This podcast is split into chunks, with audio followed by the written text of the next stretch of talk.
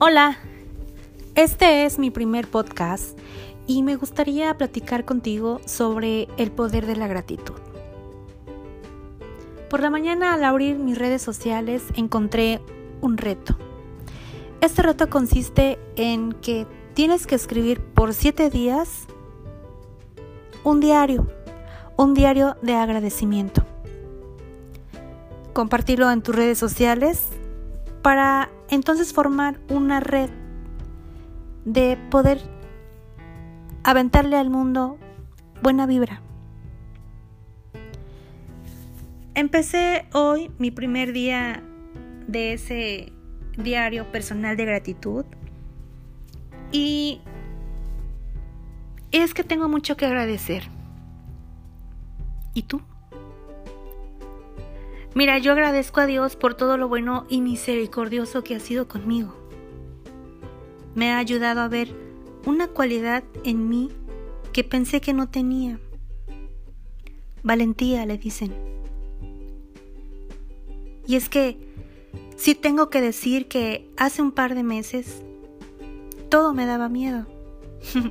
de ese miedo que te cierra la garganta y que te moja los ojitos valentía para agarrar camino e irme a una consulta médica en la que llevaba miedo por lo que podían decirme.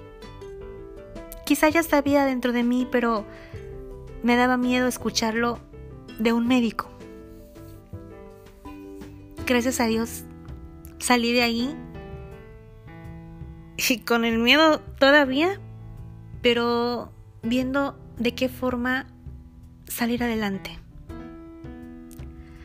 Valentía cuando agarré camino a un hospital donde me esperaba un excelente equipo médico. Salí de esa. Valentía cuando aquella tarde que recibí los resultados que no me favorecían mucho. Me paralicé y quería correr, quería gritar, quería quería muchas cosas pero salí adelante, salí de esa. Valentía cuando tuve que ver que seguía, qué tratamiento seguía y cómo iba a salir de esa. Y salí. Valentía cuando me sometieron a un tratamiento preventivo del que poco me gusta hablar porque es pasado. Y quien me conoce sabe de mí sabe de qué hablo. Y no me gusta hablarlo mucho porque me gusta vibrar en alto cuando me acuerdo. Salí de esa. Valentía cuando me dieron resultados de mis análisis. Pero he de confesar que caminé por un túnel oscuro y sin respirar antes de que me dijeran nada.